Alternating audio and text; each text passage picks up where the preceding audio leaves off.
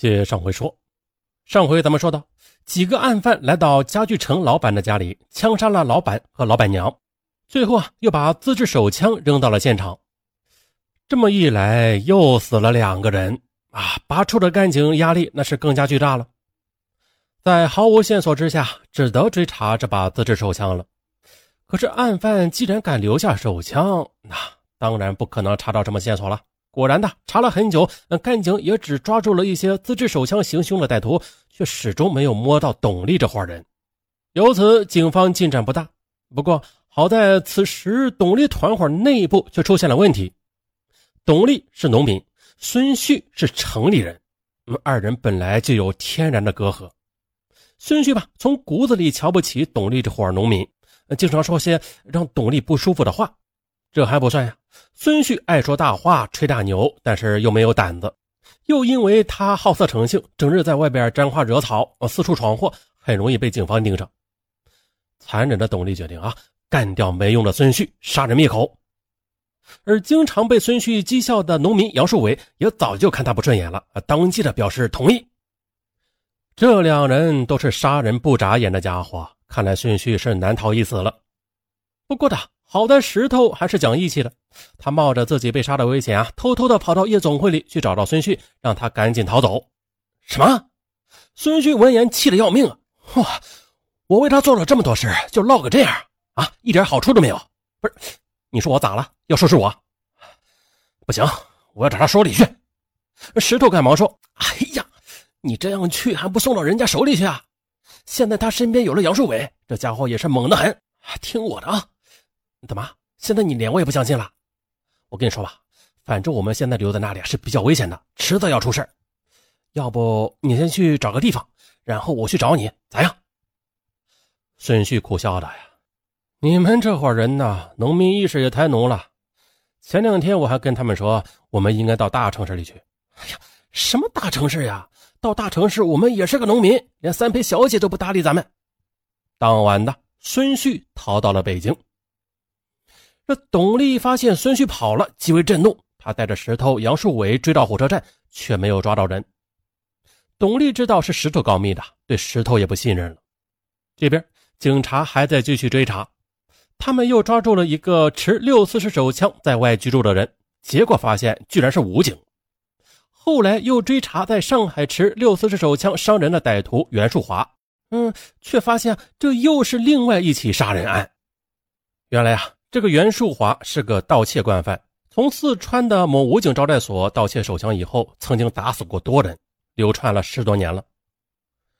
哎呀，没有头绪。这边董丽他们又做了新案子，这次杨树伟的朋友，也就是修自行车的甘肃人刘华存，在他的帮助下，他们找到了新目标——刘华存媳妇所在服装厂工厂老板张二毛。张二毛和他哥哥是做假名牌服装的，通过买通官员赚了大钱。之前作案啊也没有搞到什么钱即便是杀死郭昭夫妻啊，呃，才抢到几万元，此时也已经花光了。董丽决定这次进行绑架，多搞点钱。本来董丽决定在张二毛的二奶家绑架他，却临时改变了主意。狡猾的董丽觉得刘华存胆子小，怕不可靠。他说的抓进去，别说打了一下就尿了。于是啊，董丽临时改变计划，决定在公路上拦车绑架。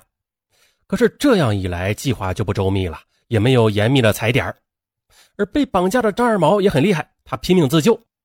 就在被枪抵着头的时候，张二毛大喊救命。他们三个人开的车又突然的遇到警察设置的临时检查点。张二毛见状，拼死踢开车门呼救，警察立即赶来。董丽一枪托便砸晕了张二毛，弃车子逃走了。绑架自然是失败了。啊！在连续几个案子都失败以后，董丽认为要跑路了。他认为啊，在西安作案太多了，必须去其他地方流窜。但董丽又认为，现在有个致命的线索在咬着他：买枪的于登宝和辫子知道是他买的枪。一旦这二人被捕，他就很难逃走了。董丽认为一定要杀掉于登宝灭口。可有意思的是啊，他满世界的寻找于登宝，却被机警的于登宝发现了，还反跟踪他，并且查到了董丽的新住处。期间呢，董丽还差点翻船。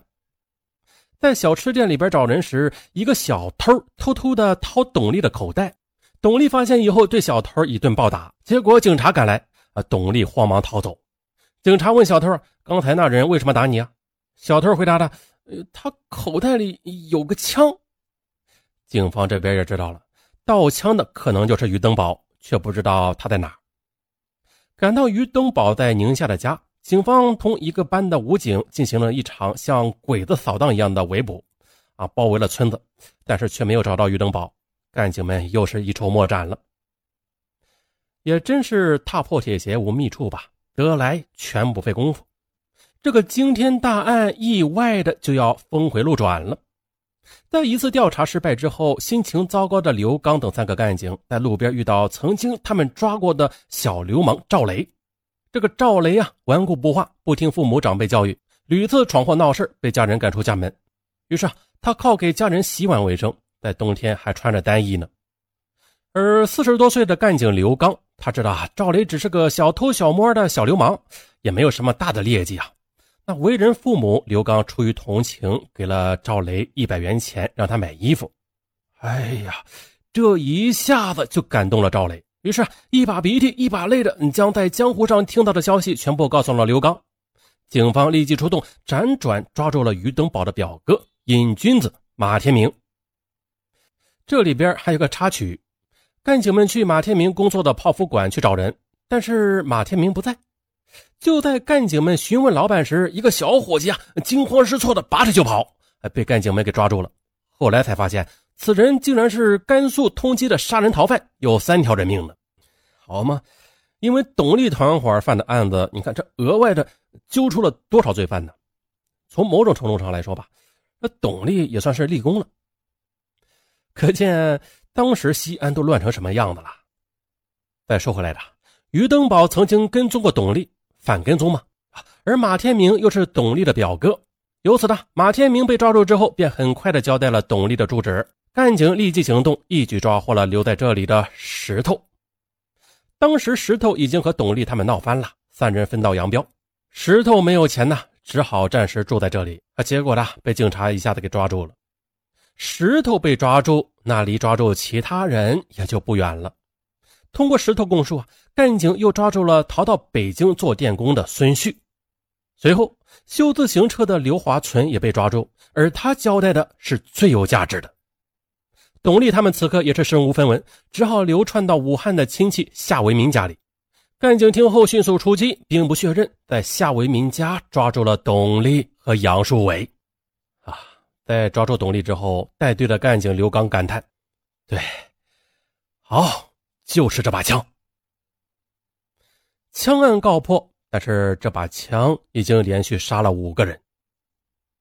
两千年的一月二十七日，陕西省高级人民法院作出终审判决，判处罪犯董丽、杨树伟、石慧勇死刑，立即执行；判处乔海瑜、刘华存、孙旭、于登宝等人无期徒刑，剥夺政治权利终身；判处马小银有期徒刑二十年，马天明有期徒刑十二年，刘宏伟有期徒刑十年，剥夺政治权利两年；黄军有期徒刑七年。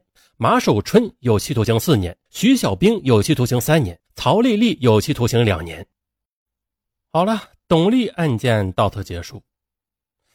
呃，其实这个案子当年是非常火的，曾经啊还被拍过连续剧，呃，名字就叫《幺二幺枪杀大案》，一共应该是二十集左右。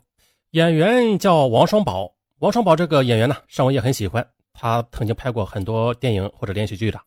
还有那个盲井啊，盲井也是他和王宝强拍的啊，他的一脸恶相啊，演坏蛋，太像了。